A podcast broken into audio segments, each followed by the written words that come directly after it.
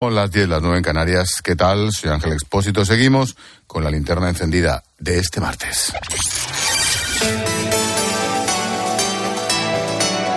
Con Expósito, la última hora en la linterna. Cope, estar informado.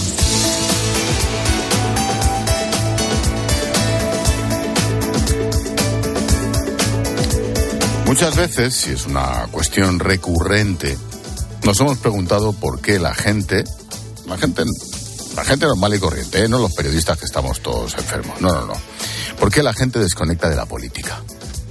También intentamos explicar por qué a muchos jóvenes no les interesa nada lo que dicen nuestros políticos. De hecho, algunas veces la responsabilizamos de esa desgana a la actualidad, pero hay que ser honestos.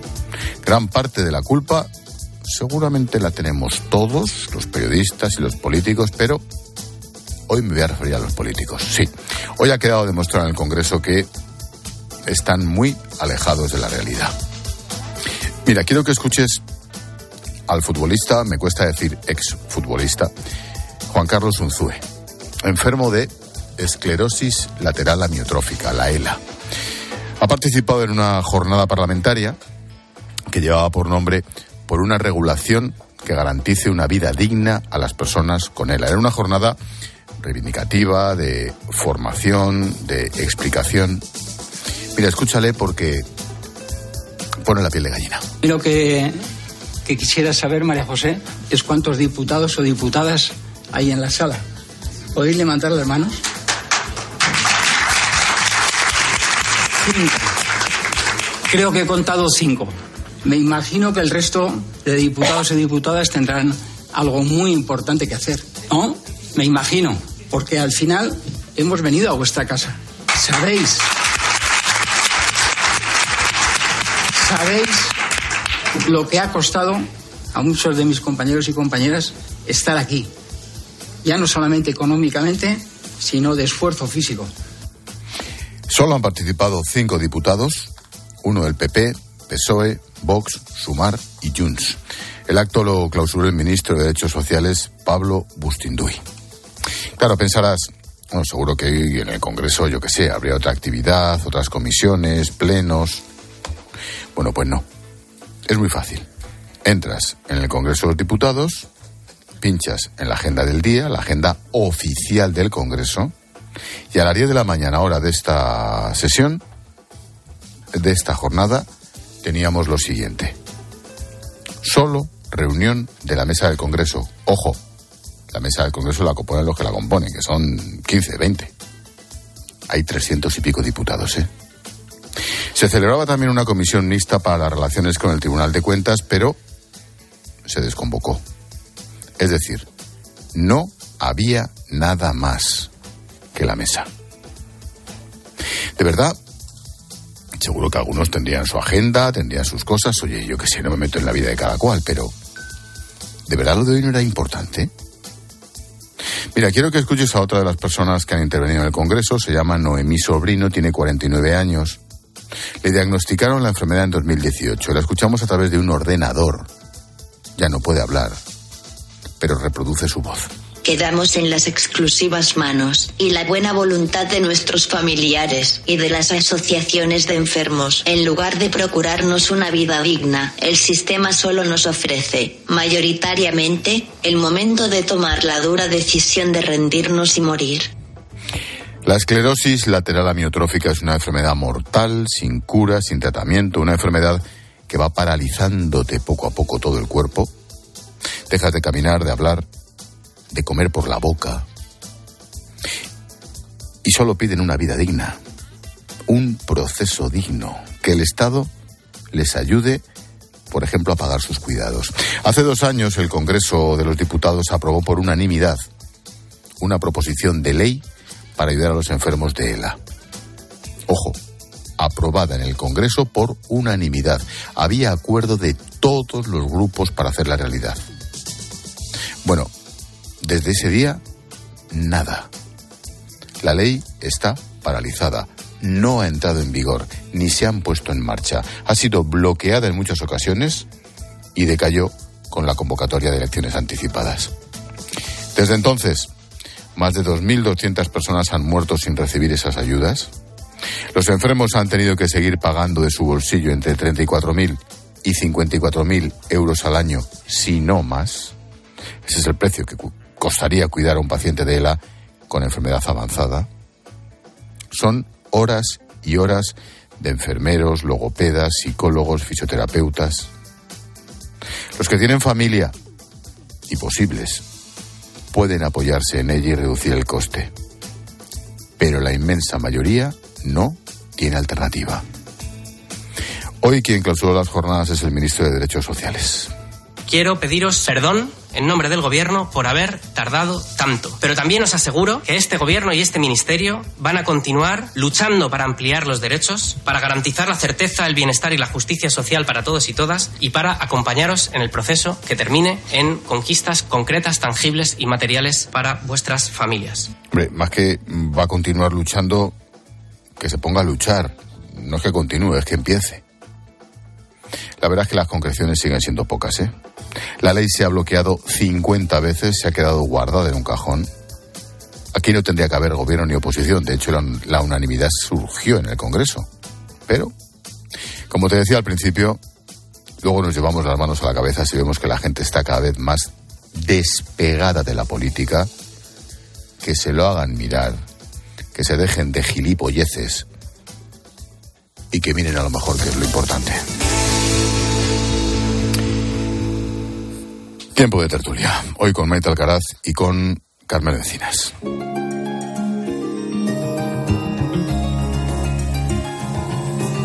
Escuchas la linterna. Con Expósito. Cope, estar informado. Maite Alcaraz, buenas noches. Buenas noches. ¿Qué tal, Carmelo? Buenas noches. Buenas noches a todos. Hoy habéis coincidido eh, en el tema. Los dos queréis hablar de esto en vuestras propuestas, Maite. Sí, bueno, claro, es que yo creo que hoy ha sido una metáfora perfecta, ¿no? De, de lo que tú decías, Ángel, de de esa desafección o de ese rechazo que muchos ciudadanos empiezan a tener de, la política porque ven que, la política desgraciadamente no sirve para resolver sus problemas. Lo que ha ocurrido hoy en el Congreso, pues probablemente mm, haya razones para que muchos de los diputados eh, no hayan estado, pero yo creo que desde luego cinco parlamentarios solo para escuchar en fin, la historia triste de muchos eh, eh, compatriotas que, mm, en fin, sin comerlo ni beberlo, se les ha diagnosticado una enfermedad como esta terrible, ¿no? Y que tiene que tener, eh, bueno, pues un, paraguas en el que poder proteger a todos estos enfermos. creo que el que no hayan asistido, las palabras de Unzué, a mí me han parecido, en fin, me han llegado mucho al corazón porque decía, si hay algo que nos falta a los enfermos de la es tiempo y como está dilatándose tanto esta ley, solamente les pido a nuestros políticos dos cosas, voluntad y empatía. Y claro, que haya que rogar a los servidores públicos, a nuestros representantes, a nuestros parlamentarios, a los que elegimos, eh, que se llenan la boca de la soberanía nacional, de que nos representan, haya que pedirles algo tan sencillo y que debería ser casi obligado en un, en un político, que es voluntad de arreglar los problemas y empatía con una enfermedad tan terrible como esa, pues a mí me parece mm, descorazonador, sinceramente, Ángel, lo que ha pasado hoy en el Descorazonador. Eh, poca, poca, discusión, poca tertulia. Sí, no, no, esto no vamos a discutir, eso está claro. Pero sí que eh, voy a decir que mm, yo creo que nuestra compañera Silvia es testigo de que cuando yo planteo esta propuesta todavía no se había, no se había producido, digamos, la, la queja de Unzue al ver la sala constitucional del Congreso, que es una sala grande, eh, en la que no había eh, nada más que cinco o seis diputados. Cinco diputados y el resto invitados y personal de. El, resto básicamente eran ellos. Sí, sí, de las asociaciones convocantes. Es de las asociaciones que han ido allí con un gran esfuerzo a mostrar eh, lo que están mm, penando, lo que están pasando y, y, lo que reclaman. y es verdad que a lo mejor, no sé, en, las, en los grupos parlamentarios habían decidido poner a uno del PSOE, mm, digamos... Las comisiones de como, Exacto, como representante de, de, tal, otro del PP, otro de Vox, Sumar, Junts... Eh, bueno, a mí me faltan otros grupos que están, en la, que están en la Cámara y no mandaron a nadie. Pero bueno, en cualquier caso, em, me parece una falta enorme de sensibilidad porque la gente que, fue, que ha ido allí ha ido allí con unas dificultades enormes para poder mm, acceder por las oye porque había gente que iba con, ahí con unos artilugios ¿eh? porque son gente que tiene paralizada la movilidad son ya están es un ELA muy avanzado en fin eh, yo creo que tendrían que haber mm, haber pasado de mandar un representante por decirlo de alguna manera a los grupos y ir a dar calor ir a dar calor a esta gente, porque esta gente lo que, lo que necesita es que, que, no se, que no se olviden de ellos y de su sufrimiento. En España hay 4.000, de 4.000 a 4.500 eh, enfermos de ELA. Esta enfermedad. Ojo, y no contamos los que han muerto, ¿eh? Claro. Son decenas de miles. Esta enfermedad, eh, desde que se diagnostica hasta que, como tú has dicho, terriblemente te, te causa la muerte, pasan entre 3 y 5 años tres y cinco años. Bueno, en, eso, en ese tiempo, lo primero es que cuando te la diagnostican, no te dan una, una, baja. No te dan una baja. Esto, o sea, la ley, la, ley que reclaman, eh, lo que quieren es que cuando tienes una, una, un diagnóstico tan devastador como es este, primero te den una baja por enfermedad. ¿eh?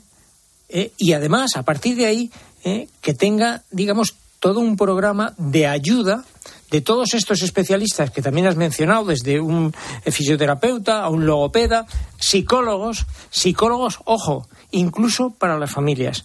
Yo conozco un caso bien cercano ¿eh?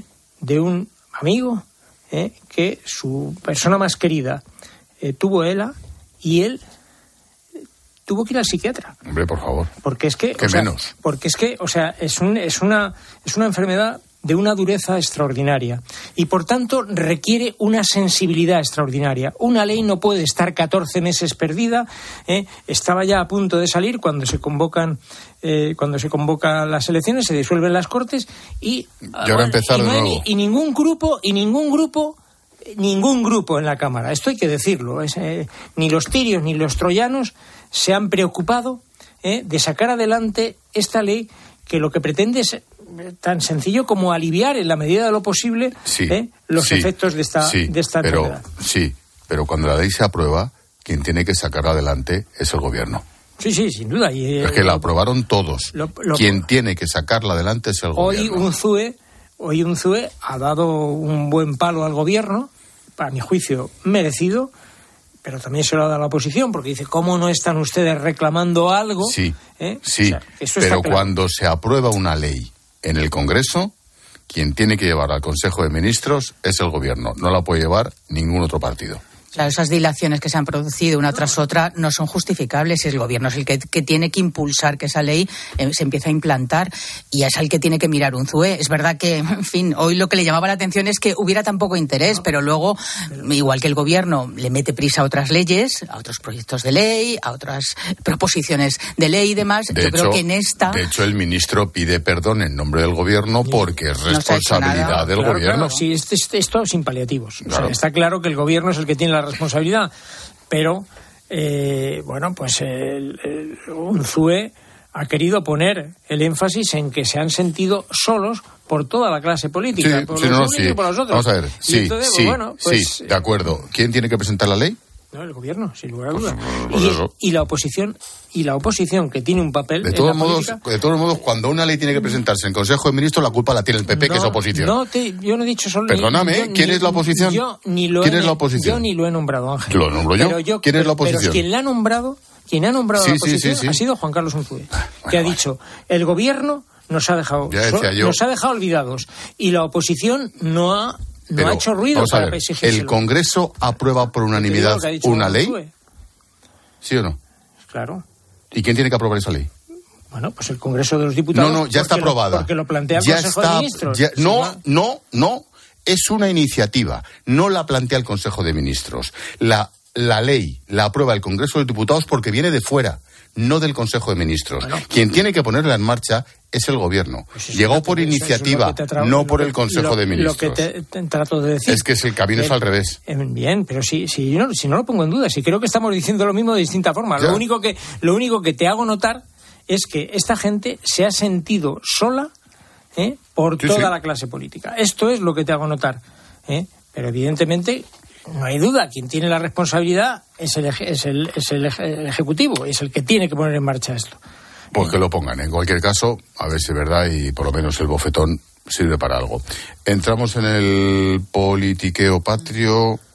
48 horas después de las elecciones. Pues el PP lo que hace ahora es considerar que Galicia ha mostrado el camino al resto de España. Si se unifica el voto de derechas alrededor del PP, se puede derrotar al sanchismo y también a sus socios. Además, Feijóo dice que ha quedado refrendado su proyecto. Si querían que las elecciones gallegas fuesen un plebiscito sobre mi liderazgo, ahí tienen el resultado del plebiscito. Y si querían que Galicia validase su modelo, ahí tienen el fracaso rotundo del modelo sanchista. Y el PSOE insiste en negar que haya que hacer una lectura pues a nivel nacional. Según la portavoz del Gobierno, Pilar Alegría, no ha cambiado nada pese al batacazo de su candidato.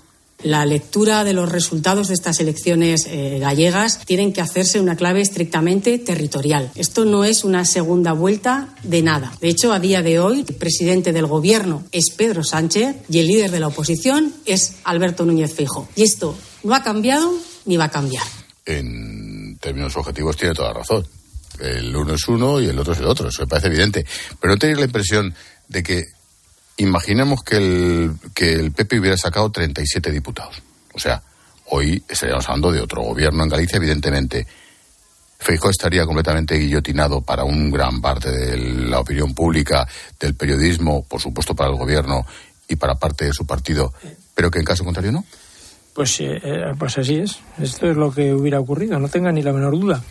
Eh, Pero entonces ahora no hay que leerlo en clave nacional. Mm, Pero si hubiera ocurrido lo contrario. No, no, no, no, no. Yo siempre he creído que aquí había una clave nacional, eh, mm, bueno, eh, fundamental, y es que Feijó, de alguna manera, se jugaba mucho.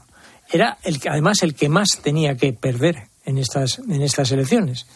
Porque, oye, él es el que elige al candidato, ¿eh? que era su sucesor ¿no? en la Junta de Galicia, y él es el que además, ¿eh? de alguna manera, pilota la, campaña. Él hace más ruido que nadie en la campaña de Galicia porque él tiene más protagonismo y es una persona más conocida.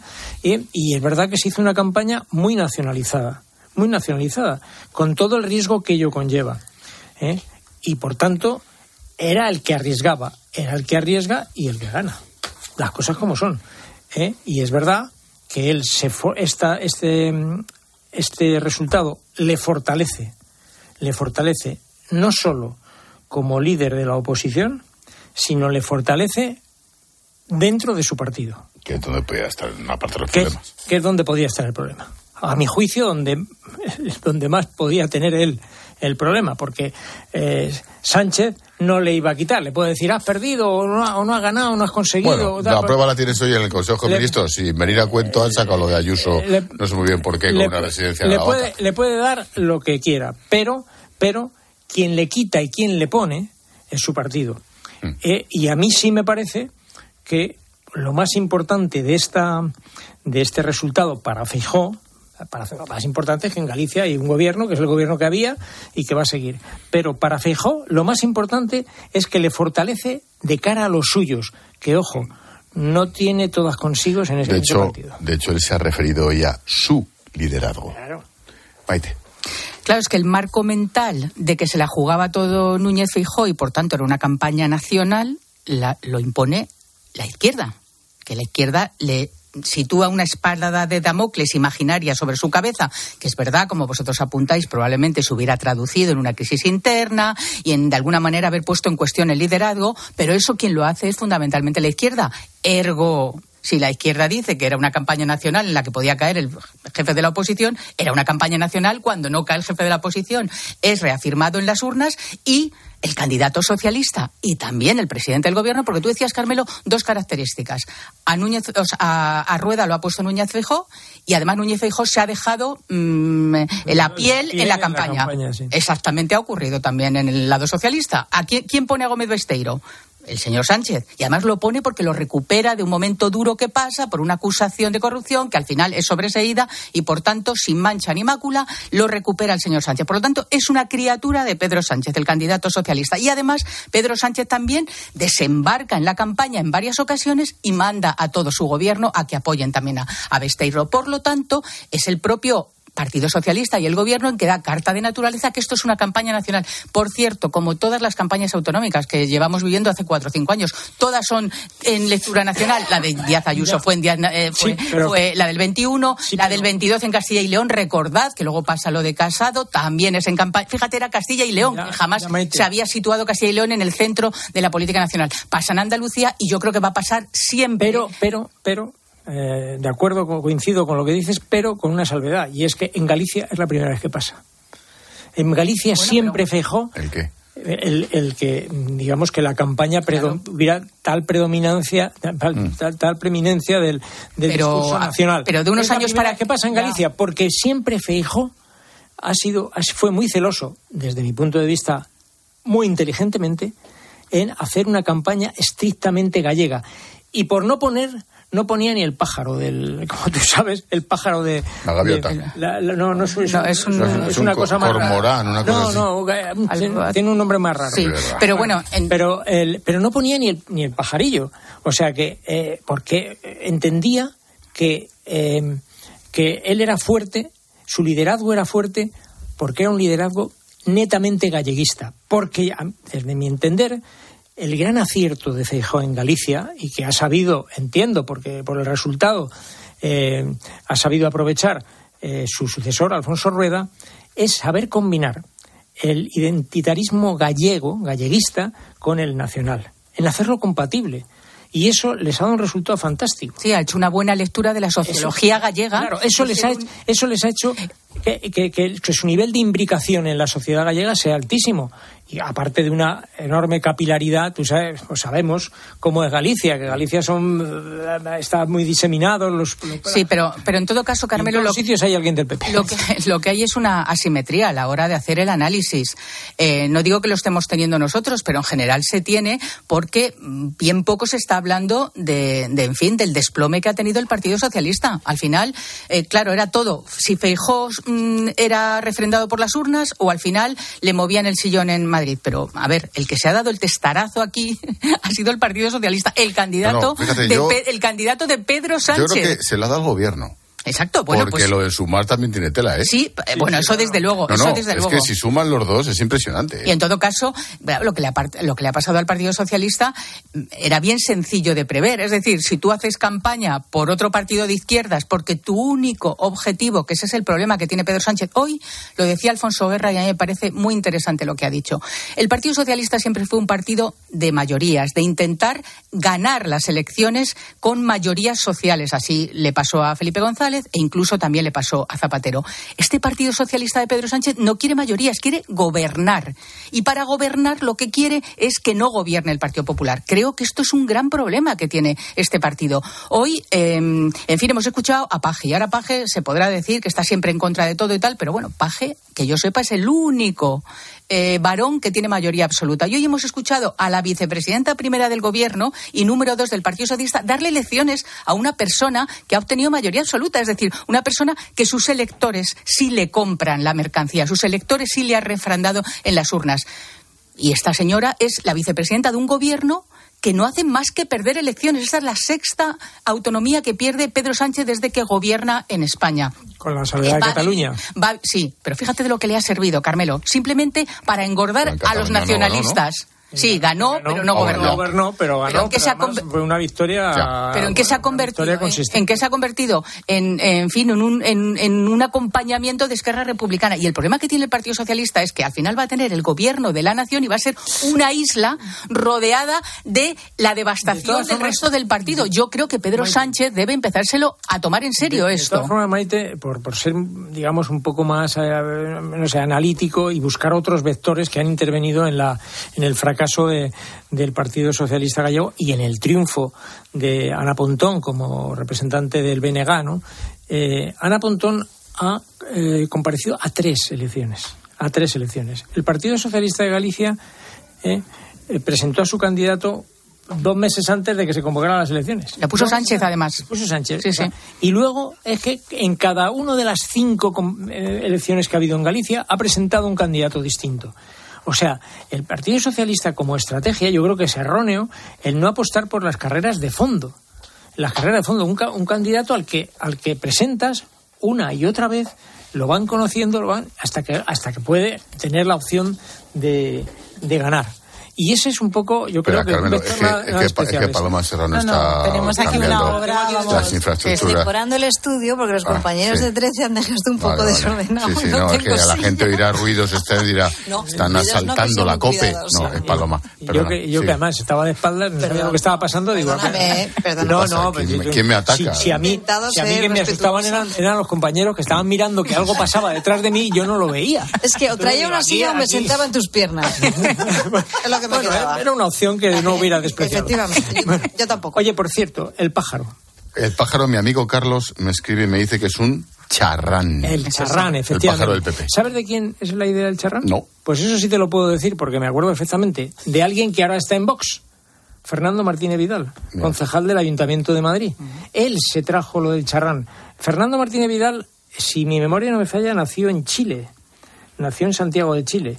Eh, Luego es, nacionalizado en España y además debe ser de, de- sus padres deben ser españoles. Pero yo creo que se trajo el charrán eh, de, de aquellas latitudes. eh, y él es el que ahora está en Vox. Estas cosas que tiene la vida. Bueno, mira tú qué curioso aquí el libro de... ¿eh? Petete, gordo de Petete, petete. de Carmelete. Mm, antes de irnos a la publi, ya, ya que ha entrado Paloma Serrano, pues vamos a dejarle que diga algo en unos minutos. Mm, Pedro Sánchez, mañana de viaje a Marruecos. Sí, lo ha anunciado hoy Moncloa. El presidente va a estar acompañado del ministro de Exteriores y esta visita llega pues un año después de que Mohamed VI le dejará tirado y alegará que está fuera del país para no recibirle. Entonces emplazó a Sánchez a una nueva visita. En el comunicado que ha enviado hoy el gobierno no se hace ninguna referencia a un posible encuentro con el rey, pero fuentes consultadas por COPE dejan abierta esa posibilidad. Lo curioso no es que le dejara tirado. Es que estaba de vacaciones en el super casoplón, uno de ellos que tiene por ahí por África, y ese fue el tema, ¿no? Que lo dejara tirado. La visita, como siempre que se va a Marruecos, seguro que es muy importante, faltaría más, pero yo tengo la impresión de que no vamos a saber la verdad de la visita. Bueno, es que yo creo que de las relaciones de España y Marruecos en los últimos años todos son incógnitas eh, y poca información, ¿no? Desde el cambio de postura de España, rompiendo toda la tradición diplomática, eh, de la noche a la mañana respecto al, al Sáhara, las complicaciones que hemos tenido eh, con Argelia, Pegasus y esa visita que contaba Necane, efectivamente, en la que Pedro Sánchez se apostó allí en Rabat sin saber si el, el rey le iba a recibir, le hizo aquel feo y no le recibió y ahora, mm, deprisa y corriendo, nos enteramos por una nota del Ministerio de Asuntos Exteriores que el presidente del Gobierno también va a ir a ese viaje con, con Álvarez. Yo creo que este gobierno que enarboló siempre la bandera de la transparencia convendría que algún día contara exactamente en qué momento están nuestras relaciones con Marruecos, que además Marruecos eh, yo creo que está eh, presente en cada uno de los eh, problemas que tiene España y que no hemos conseguido, hemos conseguido resolver. Eh, por lo tanto, mm, yo no espero demasiado bueno, no espero demasiada información de lo que pase en Rabat, pero sí que pasan cosas. De Marruecos siempre se dice que España y Marruecos están condenadas a entenderse. Esto lo llevo escuchando décadas, eh, ¿verdad, Ángel?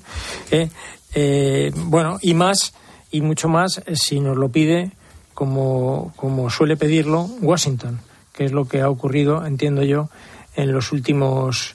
En el Sáhara, ¿no? Sí, con el tema del Sáhara y algún otro asunto estratégico, ¿no? Eh, y cuando Washington pide de la forma que lo pide, pues eh, bueno, pues hay que hay que mm, hay que atenderlo como mínimo, ¿no? Porque ya sabemos que es el, el primo de Zumosol de todo Occidente. Pero Washington pide que se tenga cierta comprensión con Israel y, sin embargo, el gobierno español ha, ha elegido otro No, camino. O sea no, que no, eh, el gobierno español hace caso a Washington eh, según No, en qué cosas. No, no ha pedido. No, Bueno, Washington, bueno. Washington no está precisamente contento con lo que pasa. Pero tampoco con lo que Washington Israel. está de apoyando hasta con la última Sí, bala sin duda, a Israel. sin si no, duda. Israel habría cambiado Sin- de postura. Otra cosa lo que digo. diga Biden que está en campaña Bueno, electoral. no, pero sin Washington duda. está mandando hasta el último O sea que- chaleco, No, no, sí hay que eso- mandarlo. Eso, está claro. Pues eso. Eso está claro. Ya esto lo hemos Biden. debatido muchas veces. Bueno, pero iba- estábamos en Marruecos, Bueno, perdona. estamos en Marruecos. Pero eh, en cualquier caso, eh, en- siempre es mucho mejor entenderse con Marruecos que tener disputas eh, serias con, con, ese país. Eh, nos interesa a los dos. Eh, el tema de la inmigración, el tema de la pesca, el tema de las en la, la, enorme cantidad de empresas españolas que hay El- instaladas el en Marruecos. El narcotráfico. Claro, por ejemplo, el narcotráfico, Digo, sin, por sin lugar a duda. Porque entiendo, entiendo, entiendo que España y Marruecos tendrán que como mínimo colaborar en este, en esta, en esta labor. No creo que a mí me cuesta creer que un, un gobierno como el de Marruecos esté eh, favoreciendo el narcotráfico. Eh, no sé, sí, habrá, habrá seguramente manos oscuras. Estaría bueno por que oficialmente dijéramos Claro, lo contrario, No, no, ¿no? solo oficialmente. A mí me parece, bueno, bastante.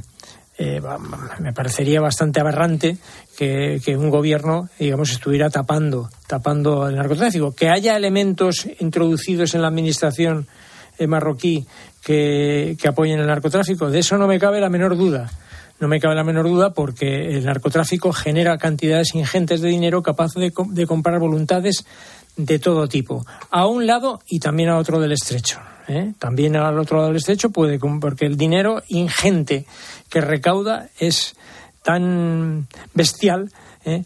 que a veces es, difícil ¿eh? que, digamos, que, no haya eh, infiltraciones indeseables. Déjame dos minutos, ya, ya, ya- ¿ya estás tranquila? Ya coloca todo. ¿Sí? Los micrófonos en su sitio, tú también ahí, todo No, yo ya estaba. No, pero te estabas colocado mal. Nos traes un... Tú, tú sí que estás bien colocada. Nos traes un mensajito. Venga, vamos a. Ya sabéis que no debéis olvidar de seguir bepeando. Con la aplicación de Mi BP podéis disfrutar de ahorro en carburantes, en puntos canjeables por regalos, ofertas exclusivas, descuentos en grandes marcas. Así que ya sabes, descarga gratis la nueva aplicación Mi BP y empieza a bepear. Consulta condiciones en mibp.es. Sigue a Ángel Expósito en Twitter en arroba expósito cope y en arroba la linterna cope, en facebook.com barra la linterna y en Instagram en expósito guion bajo cope. ¿Te lo digo o te lo cuento? Te lo digo. Tenemos todos los seguros contigo y aún así, ¿pagamos de más? Te lo cuento. Nosotros nos vamos a la mutua. Vente a la mutua con cualquiera de tus seguros. Te bajamos su precio, sea cual sea. Llama al 91 555 5555. 91 555 5555. Te lo digo o te lo cuento. Vente a la mutua. Condiciones en mutua.es. Escuchas Cope.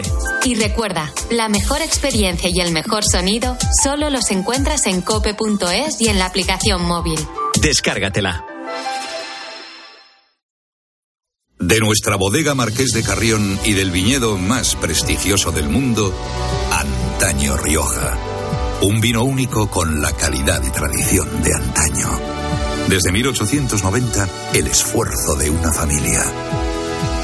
Antaño Rioja. También disponible en garcíacarrión.com. En Flexicar hay muchos cars. En Flexicar hay muchos cars, hay muchos cars. En Flexicar hay muchos cars, hay muchos cars. En Flexicar hay muchos cars. En Flexicar. Flexicar, muy flexi, muchos cars. En Flexicar. ¿Y tú? ¿Por qué necesitas fluchos? Porque es tiempo de pensar en lo que te gusta, en la moda que te hace sentir vivo, chic, casual, sport. Nueva colección de otoño-invierno de Fluchos. La nueva moda que viene y la tecnología más avanzada en comodidad unidas en tus zapatos. ¿Y tú por qué necesitas fluchos? Fluchos. Comodidad absoluta. Con Chin Chin de Aflelu, llévate tu segundo par de gafas con cristales progresivos por solo un euro más. Y además, puedes pagar hasta en dos años sin intereses ni comisiones. Sí, tu segundo par de gafas progresivas por solo un euro más. No te lo pierdas. Ver condiciones.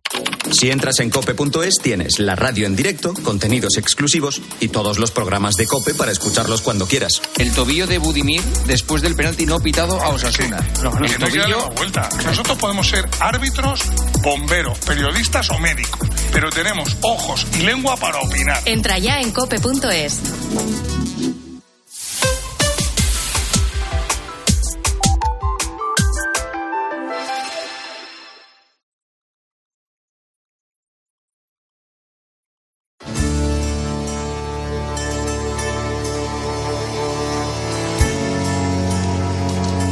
Escuchas la linterna. Con Expósito. Cope, estar informado.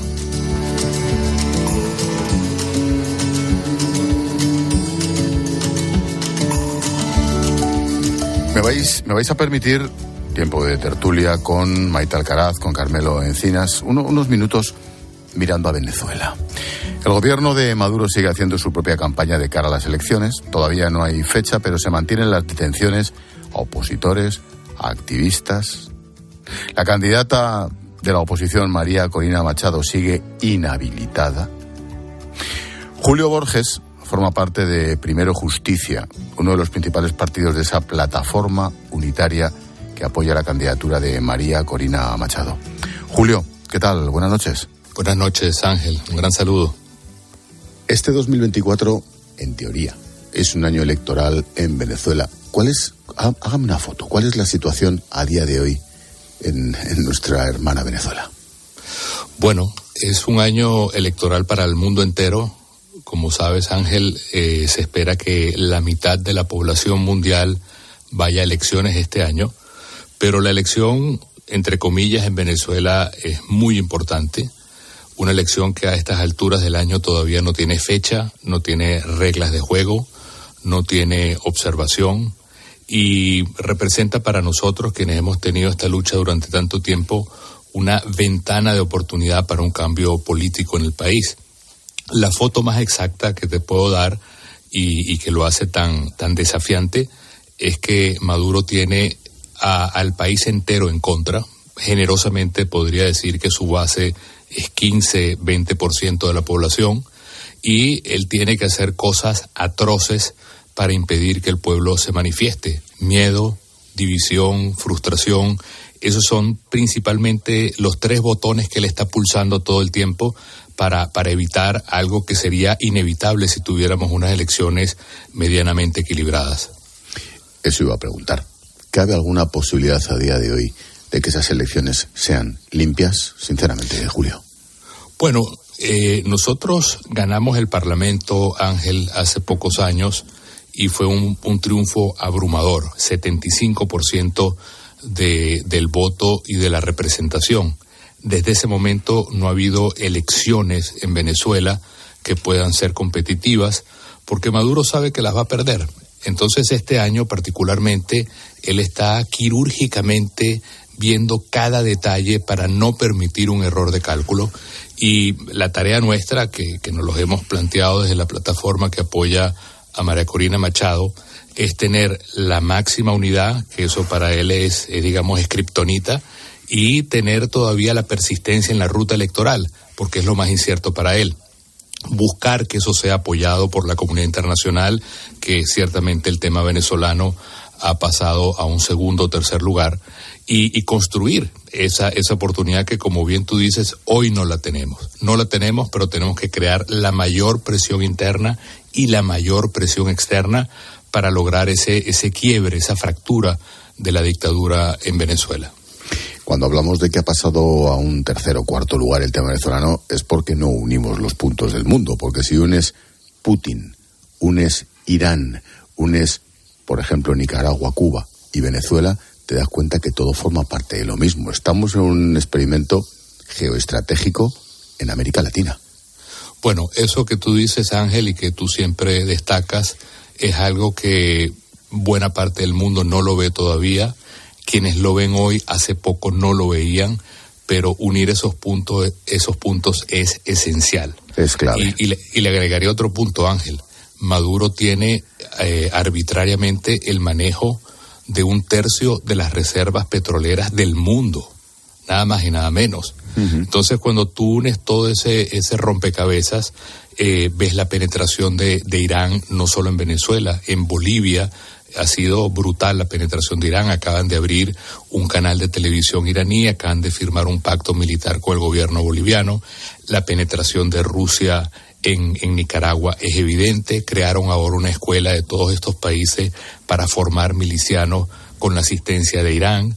La penetración de Cuba, que es como el, el maestro que tiene el know-how de la dictadura, de cómo resistir durante todo este tiempo, más la inversión china que todo el mundo dice que es económica, pero es simplemente una agenda política.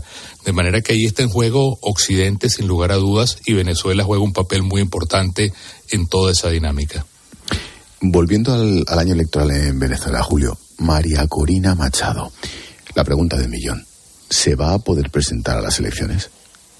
Bueno, eh, yo pienso que lo importante es que no importa lo que suceda, y esto es crucial que lo podamos expresar claramente, no importa lo que suceda, María Corina sea la líder del proceso. ¿Por qué? Porque Maduro está comenzando a crear, a fabricar distintas candidaturas falsas eh, producidas con dinero de la corrupción y lo importante es que el pueblo tiene una intuición muy clara y sabe que eh, la alternativa verdadera fue electa a través de las primarias con María Corina. Entonces, respondiendo a la pregunta, Ángel, la clave está en que María Corina, pase lo que pase, sea siempre la líder y la candidata natural de lo que suceda en Venezuela. A eso me refiero en el sentido de que no entremos en debates de otras candidaturas o sustituciones, sino que ella siempre tenga las manos en el volante. Usted formó parte mm, de aquel gobierno interino de Juan Guaidó. En un primer momento Guaidó contó con un gran apoyo internacional, parecía que podía hacer doblar el brazo al régimen chavista, pero no pudo ser. ¿Qué falló o qué han aprendido en la oposición? Yo creo que no solo en este episodio que mencionas de Guaidó, sino en otros momentos que hemos estado muy cerca del cambio político, eh, es como si subieras una escalera, escalón tras escalón, y el último escalón que falta, que es el de la Fuerza Armada, siempre ha sido para nosotros el, el, lugar en el cual se tranca el juego. Y eso no significa, y esto quiero ser muy claro, que la Fuerza Armada esté con Maduro, todo lo contrario. Eh, lo expreso con un dato muy claro, Ángel de los 300 presos políticos que hay en Venezuela, el 90% hoy son militares, de manera y sobre todo militares jóvenes, con lo cual la Fuerza Armada no está con Maduro, pero no ha sido lo eh, posible en diferentes episodios engranar para un desenlace final y un cambio político en Venezuela. Ahí yo creo precisamente como hablamos antes, papel de Cuba y papel de Rusia y de Irán dentro de la persecución de las Fuerzas Armadas ha sido clave. Y una pregunta, si me permite, Julio, personal. Usted forma parte de esa enorme diáspora venezolana. ¿Por qué tuvo que salir de Venezuela? Y una doble pregunta. ¿Cuánto le duele Venezuela a un venezolano que está, por ejemplo, en España? Bueno, eh, yo salí porque yo fui presidente del Parlamento en el año 2017 al 2018 y en aquel momento vi unas negociaciones con el régimen en Dominicana. Eh, yo me negué a firmar y por lo tanto las elecciones siguientes de Maduro fueron desconocidas por, por el mundo entero. Y a partir de allí comenzaron una persecución en la cual tengo cinco órdenes de captura en Venezuela, cinco órdenes para ir a la cárcel y fui asilado político en Colombia y al ganar Petro me vine a España porque Colombia ya con Petro se ponía muy peligroso obviamente y bueno, tu pregunta Ángel eh, quizás el dolor más grande eh, para mí, que tengo cuatro hijos, es que quiero tener hijos venezolanos y que luchen por su país. Ya esa es mi gran desesperación y mi gran anhelo a estas alturas del juego, ¿no? Pues ojalá, ojalá los venezolanos consigan nada más y nada menos que la libertad y que nosotros, desde un país hermano como España, pues no nos olvidemos de Venezuela. Julio Borges, miembro de esa oposición al régimen chavista. Gracias y suerte. Muchas gracias a ti, Ángel. Conviene de vez en cuando que nos peguen un bofetón de realidad de lo que está pasando por ahí y en algo tan cercano como Venezuela, ¿verdad? Sí, tan cercano. Eh, tan cercano y además eh, porque una buena parte del exilio eh, venezolano lo tenemos aquí en España, con lo cual es... Y no paran, ¿eh? De sí, salir. sí, no paran de llegar. Eh, de esta conversación que has tenido con, eh, con Julio Borges, me ha llamado la atención un dato eh, que, bueno, será difícil contrastarlo, pero que es impresionante, y es que el 90% ha dicho de los presos políticos son militares. Atención, yo entiendo que eso debe ser en las escalas intermedias ¿no? del ejército, que son las que no, debe de controlar Maduro, porque bueno pues a los digamos a los sí capitanes sargentos es más, es más, fácil Y luego, eh, hombre, a mí eh, ha recordado eh, un dato que es el, el, potencial económico que, que, podría tener Venezuela si no fuera una, gestión tan desastrosa. Con, él dice el 30% de las reservas de petróleo del mundo. Es, parece ser que el probado es el 24, casi el 25%, pero en cualquier caso es el primer, el primer país eh, del, del mundo con reservas, con reservas de petróleo. Y otra de las eh, cuestiones que ha aparecido en la conversación, muy interesante, ha sido lo de, lo de Guaidó. ¿Por qué? Tú le preguntabas, ¿por qué ha fracasado eh, Guaidó? Eh, que parecía tener todo el apoyo de la comunidad internacional, por lo menos de, Occidente, ¿no? Y es que a mí siempre me pareció un poco una solución un poco ortopédica, porque realmente es no sé, es no hay gobiernos, por legítimos que sean, si están en la sombra, si están fuera del poder. Al final, el que tiene el botón, el que tiene el poder, eh, es difícil tumbarlo por mucho que la comunidad internacional. O sea, que no sé si ese camino es el, es el más acertado. Lo que sí es importante, y ya con esto termino, es que pueda salir María Corina eh, la, dejen presentarse. Porque, es que si no la dejan presentarse y no la porque es que es que algo que siempre se le ha achacado a la oposición a Maduro es la falta de unidad. Ha habido una falta de unidad. Por eso no la van a dejar eh, presentarse. y ahora ella representa esa unidad. ¿eh? En fin, con un, dice Borges, decía un 75% de, de, la, de la, más del 75, casi el 80% de la, de la población en contra de Maduro ellos sacaron el 75% en, el, en las elecciones. ¿Sabes lo que pasa? Que escuchas, por ejemplo, las resoluciones que aprueba el Parlamento Europeo, eh, cuando la Unión Europea se manifiesta en contra de Maduro, ahora acaba de, expulsar a un, a un, comité de la ONU, eh, en fin, los derechos humanos, eh, cualquier, cualquier ONG, cualquier gobierno democrático sabe perfectamente que, que los está pisoteando, que tiene a toda la disidencia encarcelada, que efectivamente ha inhabilitado a María Corina Machado en cuanto ha visto que puede ser una amenaza para su, para supervivencia en el poder. Y ahí sigue Maduro. Y como le preguntaba Ángel a Julio Borges, al final eh, Maduro sigue, sigue sojuzgando a toda su población, eh, tienen la ruina a todos los venezolanos y además eh, forma parte del eje del mal en el mundo. Estratégicamente cada vez es más claro que está con los malos de este mundo. La, alianza con Irán. Con Irán. lo dice todo ya. Rusia, China, en fin, están conspirando contra la democracia, contra el mundo occidental y nadie hace nada por, por, por ya no digo que desde luego liberar al pueblo eh, al pueblo venezolano. Hombre, la ilusión, tú decías, eh, Carmelo, con mucha razón, lo que pasó con Guaidó fue un soplo de aire fresco y todo el mundo pensó que ahí podía fraguar algo, pero es verdad que, y lo ha contado Julio Borges, no tenían al ejército de su lado y fue imposible que eso fructificara. Por lo tanto, yo cada vez, sinceramente, soy más pesimista respecto al futuro. Y, hay motivos para el pesimismo, porque decía Borges eh, que el tema había, de Venezuela había pasado a un segundo y hasta un tercer lugar cuando tuvo un tiempo.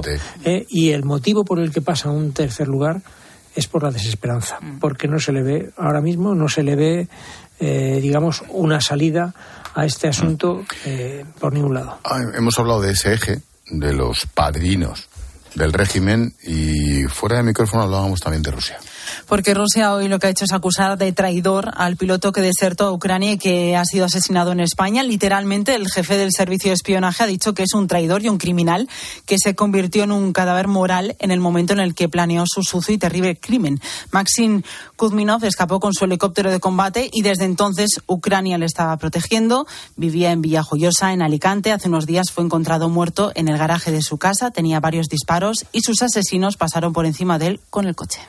Un minuto, por favor, cada uno. Eh, Maite. Mm, Rusia no hace rehenes y es cierto que, en fin, yo creo que era carne de, asesinato este eh, Maxim Kuzminov y que, hombre, lo más, eh, mm, lo que más da pavor es que esto está ocurriendo en nuestro país, al lado de, de, donde viven seguramente otros vecinos que estaban haciendo una vida normal, que ahí se había eh, implantado un señor, efectivamente, que se había traído información de inteligencia de, de, Rusia, que tenía, mm, en fin, muchas disidencias respecto al comportamiento de Putin con, con Ucrania y que se ha infiltrado toda esta, iba a decir gentuza, pero va a quedar feo, toda esta gente, desde luego, de, dudosa moralidad, en las sociedades occidentales los tenemos al lado y utilizan además lo que tú llamas guerra, híbrida, que es así, pero que utilizan además a sicarios a su disposición para cargarse a ciudadanos que viven a nuestro lado, en el portal de al lado. Que si Putin, vamos, si el Kremlin podía matar a este a este espiloto ruso lo iba a hacer de eso no había ninguna duda, porque efectivamente le consideraron traidor, que se había llevado un helicóptero e y documentos de la inteligencia, en fin, se lo había llevado al enemigo. Eso, o sea, que, se lo iba, eh, que se la tenía jurada y que si podía matarlo lo mataba, eso estaba claro. Lo que efectivamente eh, nos preocupa, nos llama la atención y nos produce escalofrío es la larga mano de Putin. Eh, en Occidente. O sea, que él se puede permitir el lujo de perseguir a alguien. Bueno, a Navalny le envenenó en Alemania, ¿no? Fue, le envenenó en Rusia, se lo llevaron a Alemania. Se lo llevaron a Alemania, sí, efectivamente. Pero, o sea, lo podía, le pueden envenenar en cualquier sitio, porque, o sea, o sea la, la, la larga mano negra de Putin es lo que de verdad produce terror. Terminamos con la nota, en fin, sin pizca de gracia pero la nota coña del día. Cuatro años, nueve meses de cárcel para el conocido como chofer de la coca. Recibió más de 1,3 millones de euros de ayudas de la Junta de Andalucía. ¿Es una pasta? destinó además parte de esas subvenciones públicas que le dio su jefe, el director general de trabajo de la Junta, para consumir en restaurantes, locales de ocio, comprar cocaína, también se compró un piso y una finca es, eso es lo del famoso guerrero, y este es el que le suministraba la coca, un millón trescientos mil solo para ese tío. O sea, es un escandalazo. Oye, progresistas y reformistas unidos, no pasa nada. Bueno, pasa que le han caído cuatro años y nueve meses. ¿Tú te imaginas que esto es de otro partido? Y a mí me parece, pues le tendría que caer lo mismo o más. Porque yo creo que le ha caído poco. O sea, a mí me parece una condena eh, suave para llevarse, como para gastarse, como se ha gastado esta cantidad de dinero de la forma que lo ha hecho ¿eh? y con la procedencia que tenía ese, eso, que tenían esos recursos. Mm, lo que se me ocurre ante esta sentencia es que no me parece mucho. Fíjate, Francisco Javier, Francisco Javier Guerrero, que era el director general, nada menos que de trabajo de la Junta de Andalucía, que tenía que velar porque ese dinero que era para los parados, para los cursos de formación, fueran a, su destino legal, se lo daba al amiguete, que se lo gastaba además no precisamente en ir a, bibliotecas ¿no? y, a, y a compartir dinero con las personas desfavorecidas, sino para esas cosas que yo no voy a repetir y que salieron en la luz pública y que a mí me parece que yo creo que es un retrato al fresco de lo que ocurrió durante esa Junta de Andalucía, donde se movía con impunidad todos los amiguetes del socialismo eh, andaluz, que por cierto han pagado todo eso en las urnas. Cuatro años, anda que no tardaron, ¿eh? Bueno, pero al final. Que se les perdonó un montón de años, ¿eh? sí, pero... Y no sé lo que tardarán en volver, que ese es el problema. Cuatro años y nueve meses de cárcel para el chofer, el tal Juan Francisco Trujillo. El jefe era Francisco Javier Guerrero. Es impresionante. Trincaron, se fumaron, se forraron. 1,3 millones de euros. Ya sabes, dinero pasar una vaca. Solo este tío y el otro. Eso lo dijo el de la UGT. Sí. Yo me sigo quedando con el de comisiones. Aquel de comisiones. Estoy dispuesto a todo cuando le pillaron, incluso a, ponerme a trabajar. sí. fue maravilloso. La frase del año. Carmelo, gracias. Un abrazo. Maite. Adiós. Muchas gracias. Buenas noches. Adiós a los dos.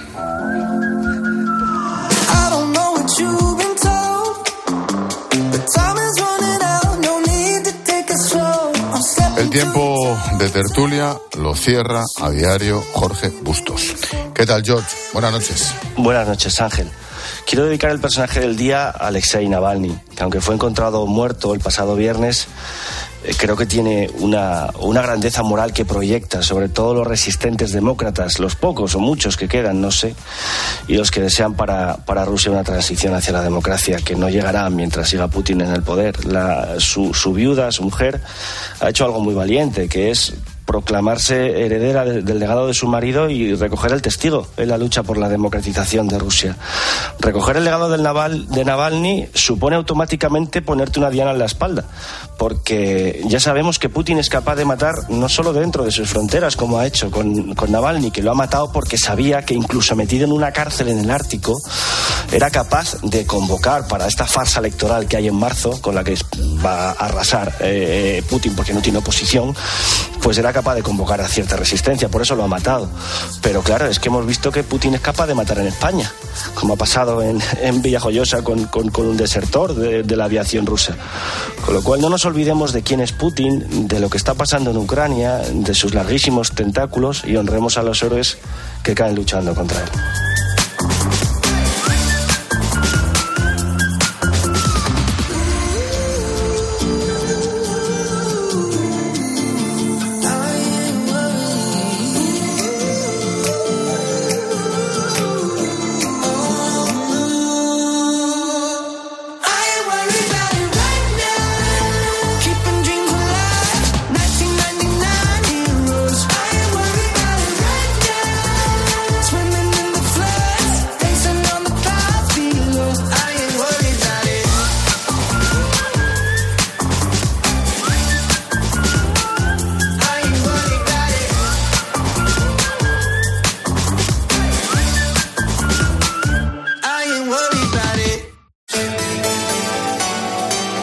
Expósito. La linterna. Cope. Estar informado. Te podríamos decir que no te pierdas este miércoles tiempo de juego en Cope, porque vas a vivir toda la emoción del deporte. Porque nadie te va a contar el fútbol así. Este programa hace cosas muy raras, muy raras. Pero te voy a decir una palabra que lo resume todo. Champions. Este miércoles desde las ocho y media de la tarde, la ida de los octavos. Nápoles, Fútbol Club Barcelona. ¡Todo listo! Tiempo de juego con Paco González, Manolo Lama y el mejor equipo de la radio deportiva. El número uno del deporte. Y recuerda, la información también continúa con Ángel Exposito y la linterna en Cope Más, Onda Media, Cope.es y la aplicación móvil. En Alquiler Seguro sabemos que cada cliente es único. Por eso estamos orgullosos de ser la primera empresa del sector en recibir la certificación AENOR de compromiso con las personas mayores. Horario preferente, más de 50 oficinas a tu disposición, gestores especializados y mucho más para que la edad no sea un obstáculo en tu alquiler. Alquiler Seguro, la revolución del alquiler. De nuestra bodega Marqués de Carrión y del viñedo más prestigioso del mundo, Antaño Rioja. Un vino único con la calidad y tradición de antaño. Desde 1890, el esfuerzo de una familia. Antaño Rioja. También disponible en garcíacarrión.com.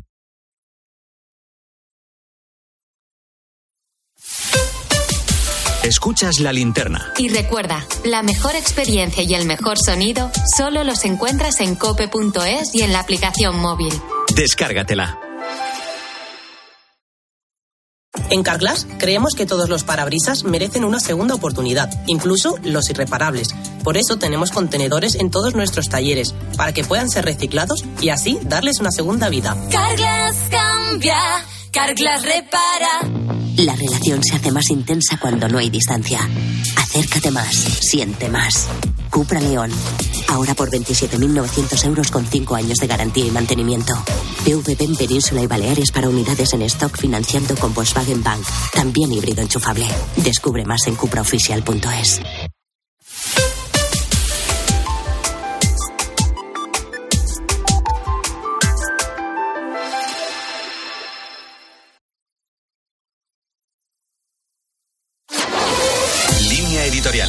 editorial. Cadena Cope.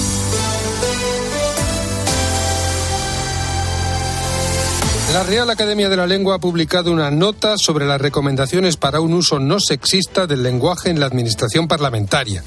El texto surge a raíz de unas recomendaciones acordadas en la mesa de las Cortes Generales que se suma a otros similares, elaboradas en los últimos años por diversas instituciones. La nota de la RAE no puede ser más demoledora ni estar mejor argumentada. En resumen, muestra la convicción de que hacia la igualdad entre hombres y mujeres no se va a avanzar mediante la modificación arbitraria de opciones morfológicas gramáticas, sintácticas y léxicas que el español comparte con muchas otras lenguas. El término lenguaje no sexista, que la Mesa del Congreso ha adoptado en sus recomendaciones y que varios organismos oficiales también han aplicado, conduce a una peculiar disyuntiva. Cabe pensar, por un lado, que las expresiones propias del lenguaje supuestamente sexista dejan de serlo, misteriosamente, cuando no aparecen en textos oficiales.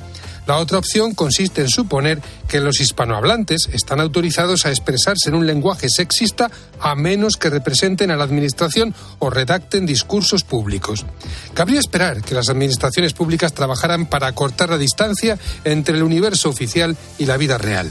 Pero cuando se vive en una realidad paralela, se acaba por pintar bancos de morado y considerarlos sin más como sitios seguros, o por destrozar la propia lengua, todo en aras de un progresismo y un feminismo que en realidad no son tales. Es lo que sucede cuando se utiliza cualquier cosa, también el lenguaje, como arma de ingeniería social para la batalla ideológica.